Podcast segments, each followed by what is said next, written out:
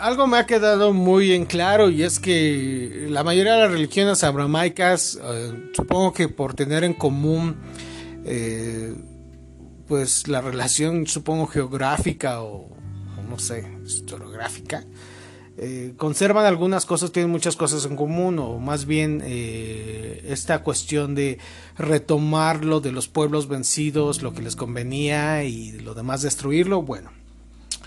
Eh, estamos eh, aquí en pleno siglo XXI vemos que al menos en Jerusalén se siguen peleando por ese pedacito de tierra musulmanes, judíos, cristianos y católicos y ahora está evangelistas, ¿no? Entonces creo que para poder seguir eh, adentrarnos en este rollo de ángeles y demonios voy a tratarlo de explicar de la forma más superficial la cuestión del Torah y el Corán es algo muy profundo y muy complejo simplemente es para que actualicemos algunos puntos con respecto a estos temas eh, también ver cómo en estas religiones eh, manejaban la cuestión de la angelología y los arcángeles y también en la demonología. De hecho, el Corán recoge muchos mensajes de la Biblia y toma de ellos sus abundantes referencias a los ángeles. Así recurre, por ejemplo, en el, en el tratamiento que la Torah y el Corán dan en el pasaje del arca de la alianza y su profeta les dijo, oh, la señal del reino es que vosotros vendrá llevada por los ángeles al arca de la alianza, y vuestro Señor un remanente a lo que dejaron los agentes de Moisés y de Aarón. Según el Corán, cuando Alá ordenó a Moisés que escribiera la Torah, el Pentateuco le dijo, oh Moisés, debes escribirlo sobre las tablas de oro. Moisés le preguntó dónde encontrar oro y Alá le envió al arcángel Gabriel con otros 99 arcángeles cada uno de los cuales representaba un tributo a Alá, que enseñaron a Moisés 124 mil palabras. Con cada una de ellas, Moisés fue elevado en un estado superior hasta que alcanzó una pureza similar a la transparencia del agua cristalina. Momento en que Gabriel ordenó a los otros 99 que lo ordenaran con los atributos que poseían, y él mismo enseñó a Moisés y el conocimiento celestial que iba a ser considerado en las tablas y la química del oro.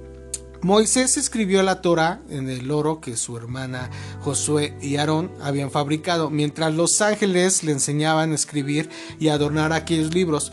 Cuando estuvo concluido, Alá creó un ángel de cuatro alas para hacer compañía a Moisés y para guardar el arca. En el Corán se, Corán, se describen también los ángeles que están ante el trono de Alá. Y tú, Mahoma, mira a los ángeles agrupándose alrededor del trono. Cuenta que Alá ha creado del trono que la luz de su luz y una grandeza tal que a su lado de los siete cielos y las siete tierras son como una pequeña semilla de mostaza en medio de un enorme desierto para mostrar la grandeza del trono. Alá creó un ángel con el nombre de Arkel, que tiene 18 mil alas.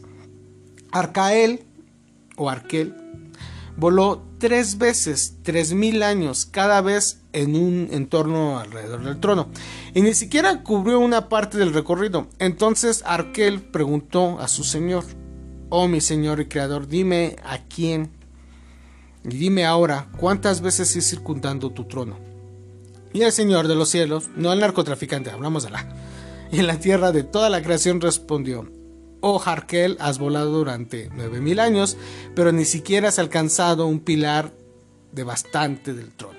Si yo te hubiera ordenado volar incesantemente hasta el día de la resurrección, aún así no serías capaz de alcanzar el conocimiento del primer pilar del trono divino, pues nadie puede conocer la causa primera excepto por mí, favor y mi gracia. Alá creó ocho ángeles para llevar el trono divino, son inmensamente poderosos e imponentes. Cada uno tiene el rostro repetido siete veces, una cara en el frente, una cara detrás, una cara a la derecha y una cara a la izquierda, una cara mirando hacia arriba y una cara mirando hacia abajo y una cara en el punto central o corazón conectando con las siete caras. Estos ángeles se encuentran entre los primeros ángeles creados. El primero de ellos tiene forma humana y constantemente reza en beneficio de los hombres diciendo, oh Señor, entrégale a la humanidad abundante provisión y considéralos con ternura y gracia. El segundo tiene forma de león y reza, oh Señor, entrégale su provisión a cada animal entre los depredadores.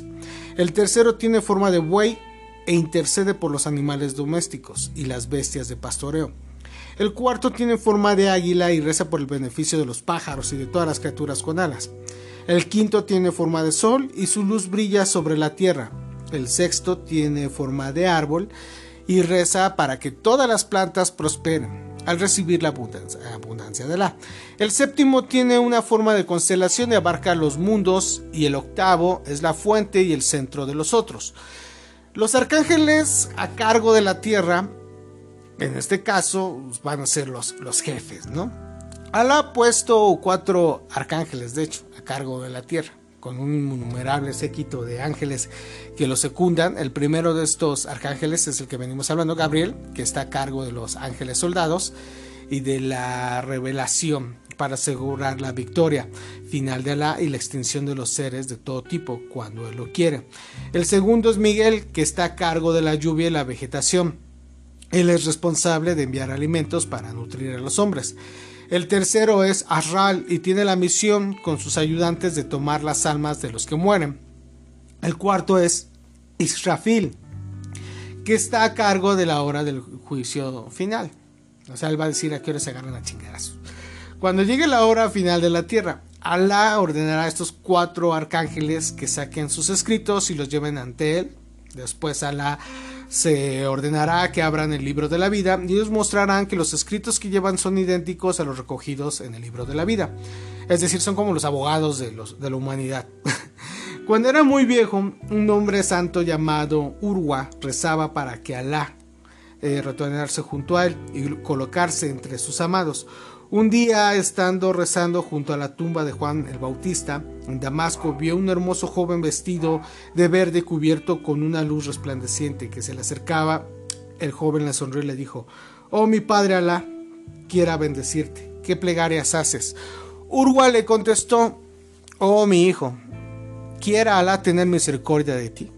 Estoy rogando un buen final a mi vida y un rápido retorno a Alá. ¿Quién eres tú, mi querido hijo? El joven le replicó, yo soy la misericordia de Alá, enviando para consolar a los seres humanos. Mi nombre es Irtiari y es un ángel. Y soy un ángel, perdón. Fui creado para borrar la tristeza y el dolor de los pechos de los amados por Alá. Y el ángel se llevó la tristeza de Urwa con él confirmando que, según el Corán, cuando el ángel del llanto toca el corazón de una persona, ésta empieza a llorar. Pero tras el ángel del llanto, siempre el ángel del consuelo llega, ¿no? En otra ocasión, un santo penetró un bosque en busca de madera y se acercó una luz supuestamente que brillaba en medio del bosque y en medio de ella les dijo, te traigo paz. No, no es cierto. Vi a un joven que eh, recitaba plegarias a Alá. El santo se le acercó y le dijo, la paz esté contigo. El joven replicó, ¿y qué será contigo la paz, oh santo de Alá? ¿Quién eres tú? Espero que no hayan eh, escuchado la interrupción. Una disculpa a todos.